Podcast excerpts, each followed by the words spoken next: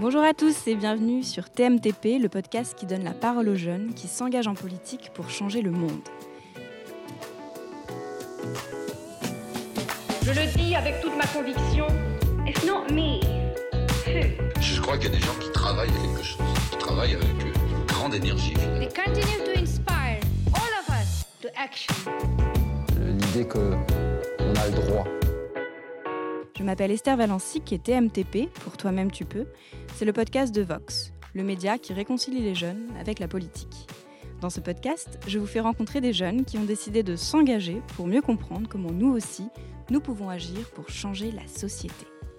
Aujourd'hui, j'ai le plaisir d'accueillir Virgile Deville, jeune homme de 28 ans, cofondateur en 2016 de la start-up Open Source Politics, qui propose un outil open source de concertation citoyenne, c'est-à-dire une plateforme numérique pour consulter les citoyens sur des projets comme le budget participatif de leur ville ou encore la co-construction d'un plan d'action municipale.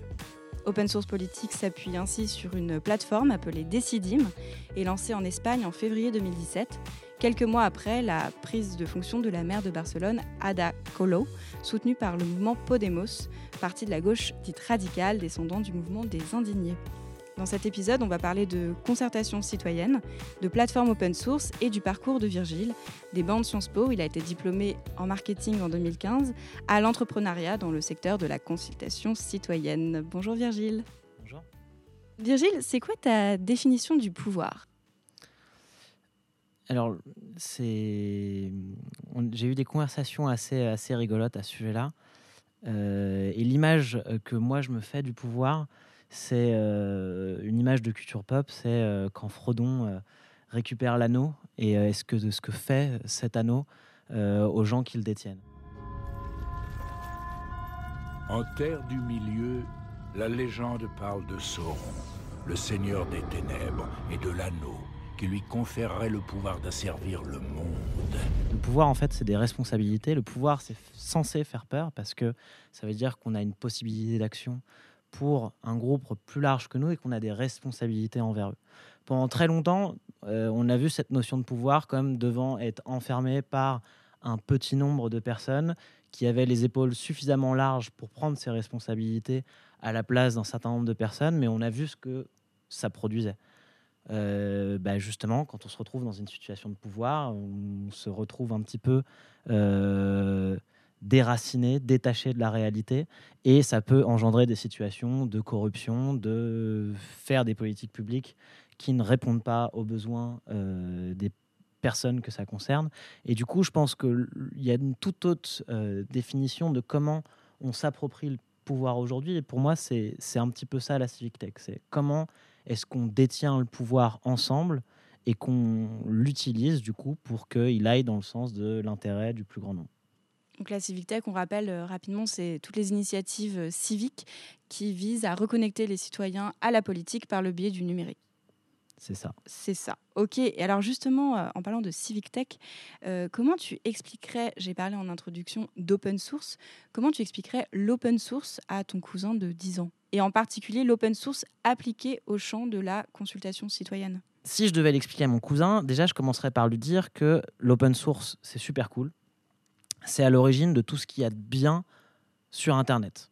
Open source, ça veut dire que le code d'un logiciel informatique a été publié, partagé en libre accès sur Internet, et ça veut dire qu'on peut faire plein de trucs avec. C'est-à-dire que je peux l'installer moi-même, je peux le modifier si j'en ai besoin, je peux même me créer un business par-dessus si ça répond à euh, un cas d'utilisation là où moi je vis et qu'il n'y a pas encore d'autres entreprises qui sont en train de faire ce service-là. Et du coup, ça a été le mode de création de logiciels adopté par défaut par l'ensemble des développeurs et que, grosso modo, les plus belles créations qu'on connaît aujourd'hui sur Internet sont en licence libre, euh, telles que par exemple Linux, euh, Wikipédia, sont tous basés sur en fait des logiciels open source. Alors, l'open source, c'est cool, c'est un mode de création qui est chouette parce qu'on est dans le partage, on est dans le collectif. Quand on vient à parler de la démocratie, on se dit que ok, l'open source c'est cool, mais en plus, euh, potentiellement, est-ce qu'il ne faudrait pas que ça soit un standard? Parce que quand on se dit, ok, les logiciels, euh, le numérique euh, va venir jouer un rôle dans la démocratie, créer de nouveaux espaces publics, de nouveaux moyens de de prendre le pouvoir potentiellement, de s'exprimer, de délibérer. Est-ce qu'il ne faudrait pas que ces espaces publics soient aussi transparents que l'Assemblée nationale? C'est-à-dire qu'on voit ce qui s'y passe, qu'on comprend comment ça fonctionne, que ce soit expliqué, accessible à tous. C'est du coup potentiellement quelque chose qui devrait être là par défaut. Et malheureusement, et c'est un petit peu pour ça que moi je fais ce que je fais, on va y revenir après, c'est pas le cas de la plupart des logiciels qui aujourd'hui sont créés pour faire de la civic tech, de la participation citoyenne. Mais alors je t'arrête tout de suite, tu dis euh, le, le code accessible à tous, mais e- e- est-ce que tous les citoyens ont la capacité déjà de lire euh, le code d'un logiciel et effectivement, et finalement, est-ce que c'est si démocratique que ça? Est-ce que tous les citoyens sans formation juridique ont la capacité de lire une loi et de comprendre ce qu'elle fait? Euh, Non, mais c'est pas pour autant que on ferme la loi et qu'on ne montre pas comment est-ce qu'elle est réalisée. C'est la même chose, c'est la même prérogative pour le logiciel libre. Ceux qui peuvent, et d'ailleurs ce serait bien que de plus en plus de personnes puissent le faire, doivent pouvoir avoir accès au code. Tu peux nous raconter comment tu t'es retrouvé à travailler là-dedans? Euh, ouais, c'est une histoire assez, euh, assez rigolote. Euh, moi, j'étais pas vraiment intéressé par, euh, par, euh, par la vie publique euh, avant euh, de faire une rencontre. Euh, et cette rencontre-là, je l'ai faite en Argentine euh, de manière un peu totalement par hasard. Je travaillais là-bas et un de mes collègues m'a dit Tiens, il faut absolument que je te présente un ami. Viens déjeuner avec nous samedi prochain. tu verras, tu seras pas déçu. Donc je me pointe au déjeuner et qui je trouve en face de moi Pia Mancini et Santiago Siri, qui sont aujourd'hui des gens un petit peu connus dans le domaine de, la civic tech et, de l'innovation démocratique. Je ne savais pas du tout qui c'était à l'époque et qui, en fait, euh, au détour d'une conversation, euh, parlent d'un nouveau parti politique euh, qu'ils sont en train de créer, qui s'appelle El Partido de la Red, le Net Party, euh, qui a euh, une proposition hyper, euh, hyper extravagante à l'époque. On est en 2010. euh, Ils veulent faire un parti politique qui est en fait une sorte de cheval de Troie pour le Parlement de Buenos Aires, où en fait ils allaient introduire des candidats qui voteraient systématiquement en fonction de ce que leur disent les membres du parti ou même les citoyens qui veulent participer sur une plateforme numérique. Et ce qui était, moi, ce qui m'avait vachement séduit, c'est qu'il y avait toute une culture Internet autour de, en fait, bah, comment est-ce que Internet vient renouveler culturellement euh, la démocratie. Et, j'ai adoré, en fait, ce groupe de personnes. J'ai été hyper stimulé. Et, en fait, euh, il se trouvait que ces gens-là, du coup, ont construit une application pour, euh, bah, du coup, réaliser leurs promesses. Et donc, ils ont participé à des élections. Euh, ils n'ont pas, malheureusement pas eu de représentants au Parlement de la ville de Buenos Aires, mais ils ont attiré euh, l'attention avec euh, leur logiciel Démocratie OS d'un incubateur hyper important aux États-Unis qui s'appelle Y Combinator, qui leur a permis vraiment de passer à une autre échelle. Euh, Pia Mancini a fait le fameux Tech Talk de la démocratie à l'ère d'Internet, etc. Petite citation. No representation without a conversation. We want our seat at the table. Pas de représentation sans conversation. Nous voulons un siège à la table. Et du coup, le, le projet a vraiment euh, eu une audience internationale d'un coup. Et en fait, moi, j'étais quand je les avais rencontrés, c'était vraiment tout au début. Euh, c'était un petit peu. Je suis rentré en France en fait après cette année de travail à l'étranger, et j'ai un peu décidé de reprendre les études en allant à Sciences Po. Alors 7 pour faire du marketing, mais surtout pour les cours un peu, euh, je dirais, euh, généraux et me faire une, un peu une culture euh, politique euh, sur ce sujet, et surtout, je pense, pour rencontrer des gens que ça motiverait de mener une aventure similaire en France. Et euh, ça n'a pas du tout marché. Euh, J'essayais de présenter ce truc-là qui se passait en Argentine euh, à mes camarades de classe, etc. Mais j'ai quand même réussi dans la mesure où j'ai convaincu une de mes amies qui s'appelle Clément Salé, big up, euh, qui est venue avec moi en Argentine. Elle a étudié de plus près le mouvement, assisté à des réunions, etc. Et là, pour le coup, je me suis vraiment intéressé au truc et je me suis dit, un jour, j'en ferai quelque chose. Là, on a créé une association qui avait pour vocation, euh, du coup, d'organiser pas mal d'événements autour de ce mouvement émergent qui était la Civic Tech, mais surtout de faire la promotion de l'organisation de consultations publiques, de débats euh, en ligne avec ce logiciel libre qui était Démocratie OS. Et c'est comme ça, en fait, que j'ai rencontré euh, mes cofondateurs qui sont euh, Valentin Chaput, euh, Alain Buchotte, Olivier Buchotte, et qu'on a créé Open Source Politics parce que des activités de cette association-là, En fait, des collectivités ont commencé à venir nous voir pour qu'on leur monte des plateformes sur le use case que nous on avait pu créer associativement. Et là, du coup, bah, effectivement, l'aventure était partie. Open Source Politics s'était créé. Et ensuite, il y a eu euh, d'autres aventures avec, euh, avec effectivement l'arrivée d'Essidim, qui a été euh, pour moi une, une, une, une raison de, de m'enthousiasmer de nouveau pour, pour, pour, pour cette problématique qu'est la démocratie numérique. Parce qu'en fait, euh, euh, Open Source Politics a été créé avant le lancement de Decidim. Ouais. Donc, c'est-à-dire que vous appuyez sur quelle autre plateforme avant Decidim comment... Bah, pendant longtemps, on s'est appuyé sur euh, Démocratie OS. L'association dont tu parlais, c'est donc effectivement Mhm, Démocratie, OS France, France, que tu as ouais, créé. et qui est aujourd'hui euh, c'est un démocratie OS est, euh, est- un petit peu moins vivace qu'elle l'a été maintenant. Le, le- le gros de l'activité associative ou, et, et le militantisme sur ces sujets-là sont plutôt passés euh, sur Code for France, qui est un, un collectif de, de hackers, de citoyens, de designers en fait, qui se mobilisent sur des problématiques telles que l'ouverture des données du grand débat, le redécoupage des euh, circonscriptions citoyennes. D'ailleurs, si jamais il y a des gens qui écoutent et qui cherchent un endroit où commencer à s'impliquer dans euh, la civic tech euh, de manière assez marrante, je vous recommande de taper code4.fr parce que c'est là que vous allez trouver des gens avec qui faire des choses très très concrètes et assez, assez fun en vrai. Justement, ça faisait partie d'une de mes questions, Mhm. qui était effectivement les, les conseils que tu donnerais à quelqu'un qui voudrait travailler aussi euh, avec euh, les organismes publics, finalement, pour faire euh, entendre la voix des citoyens. Donc, on peut leur recommander, comme tu dis, d'aller sur... code4.fr OK. Code for France. Euh, là, il y a un chat avec quelques centaines de personnes qui font plein plein de projets différents. Vous trouverez du monde qui, en plus, ont des convictions assez chouettes. C'est-à-dire que la civic tech doit se baser sur des logiciels libres et qui, du coup, en plus, traitent des problématiques un peu plus larges, notamment euh, des problématiques d'open data. Donc, on parlait du redécoupage des circonscriptions qui est un enjeu politique hyper fort et qui va peut-être se passer avec la, réforme constitutionnelle qui était prévue et qui pour l'instant est un peu stoppée, mais il y a, a- a plein, plein d'autres choses. Les données du grand débat, elles ont été ouvertes en partie parce qu'effectivement Code for France avait, euh, avait milité dans ce sens-là et, du coup il y a une communauté en plus de réutilisation de ces données-là qui produit des choses super chouettes. Euh, D'un autre côté, bah, si vous voulez vous, euh, vous engager dans ces, dans ces domaines-là, ce qui, un premier pas, moi je trouve qui peut être intéressant, c'est euh, c'est on voit pas encore peut-être assez de jeunes sur effectivement les plateformes de consultation qui un petit peu émergent un petit peu dans tous les sens parce que c'est c'est un c'est euh, quelque chose que c'est un besoin que les institutions euh, ressentent de plus en plus et, et je pense qu'on gagnerait à avoir à avoir une représentation de la jeunesse plus importante sur ces espaces web qui sont créés, ils sont juste pas encore super visibles. Euh, et du coup, bah, allez sur, je sais pas moi, si vous habitez à Nanterre, allez sur participer.nanterre.fr euh, et vous verrez qu'il y a plein de projets euh, qui sont intéressants, notamment ceux du budget participatif. Commencez par là, voir si vous trouvez un intérêt.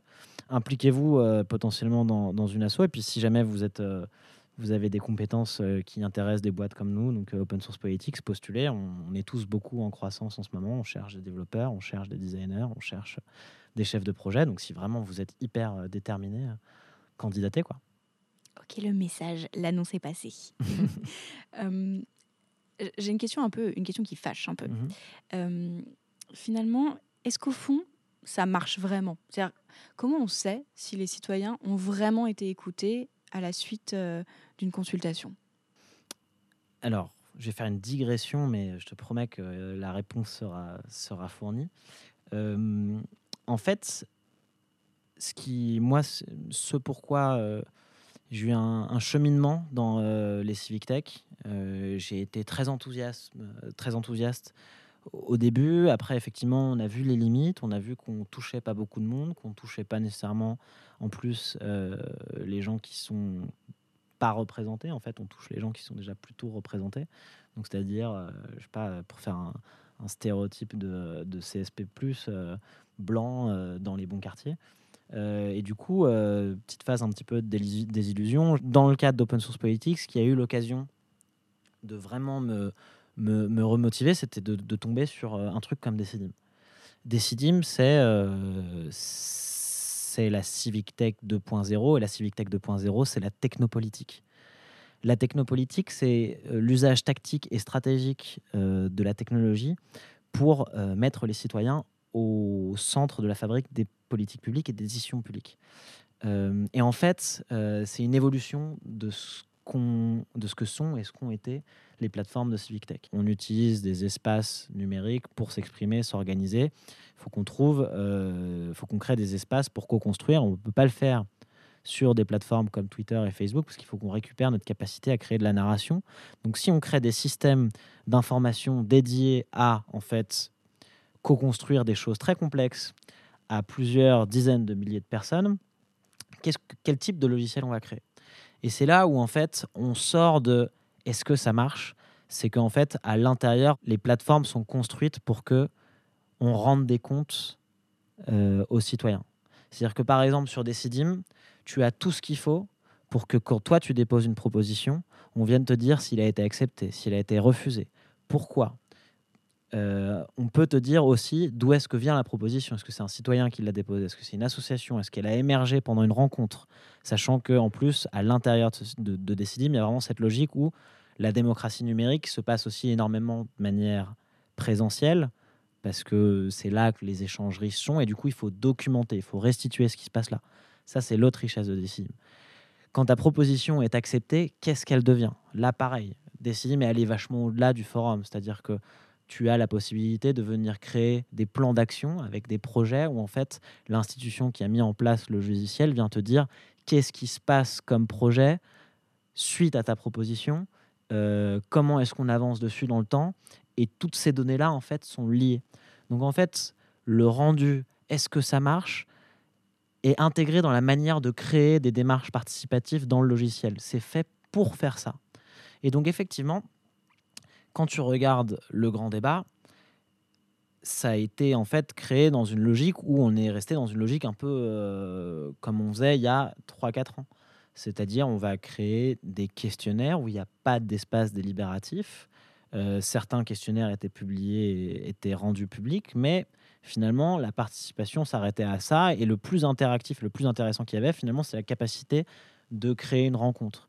Mais derrière, vu qu'en fait on n'a pas mis en place, je dirais, la démarche, le processus, euh, les briques je dirais, quasiment techniques dans le modèle de données pour rendre des comptes, on ne sait pas bien vraiment finalement ce qui, a, ce qui est sorti de ce grand débat. D'ailleurs, euh, sur, euh, sur Twitter, je voyais un spécialiste de la démocratie participative, Loïc Blondio, qui était catégorique, il disait il n'en est rien sorti politiquement. Du coup, je pense que c'est là où en fait il faut de nouveau euh, s'enthousiasmer pour la civic tech et du coup la technopolitique, c'est qu'en en fait, ça y est, là, on a des outils qui sont mûrs pour vraiment aller, qu'une institution aille co-construire avec les citoyens des choses très complexes. Alors la première porte d'entrée, ça va être le budget participatif, mais à Barcelone, ils, sont, ils ont été hyper loin. Ils ont co-construit le plan d'action municipal sur 4 ans, avec 40 000 citoyens, 2000 associations. Il y a eu euh, plus de 10 000 propositions. Chacune ont été acceptées une à une. Chaque proposition qui a été acceptée est inclue à l'intérieur d'un plan d'action. Ils sont capables de te montrer que l'action municipale a été réalisée à 92%. Et quand je clique sur les différentes catégories, je retrouve des projets, ce qui a été fait granulairement dans chaque quartier et compagnie. Et c'est vers ça, en fait, qu'on s'en va. On s'en va vers de la co-construction complexe à très grande échelle. Et en fait, le cerveau de la ville, le cerveau de, de, de, de, la création de politique publique, ça, ça redevient citoyen. Et en fait, on met en place des techniques avancées pour, du coup, organiser ce dialogue et cette co-construction. Qu'est-ce qui fait qu'aujourd'hui en France, les décideurs politiques actuels euh, n'ont pas intégré cette plateforme euh, comme quelque chose de complètement euh, normal et quelque chose qu'ils utiliseraient au quotidien? Est-ce que c'est une question de temps, d'après ce que je comprends? C'est ce que tu dis Ou est-ce que c'est autre chose? Ben, en fait, euh, faut, ce qu'il faut, être réaliste. Les, euh, donc, Decidim vient de Barcelone. Euh, Barcelone est aujourd'hui la ville euh, archi pionnière. euh, ils sont dans le turfu, quoi. Et du coup, il faut faire de la pédagogie, surtout pour montrer que, en fait, ça existe, qu'on peut aller jusque-là. Et en fait, surtout, il faut que les, il faut que les citoyens eux-mêmes demandent à ce que les politiques aillent jusque-là. Parce qu'ils ne vont pas nécessairement y aller d'eux-mêmes. Merci Virgile, l'interview touche à sa fin.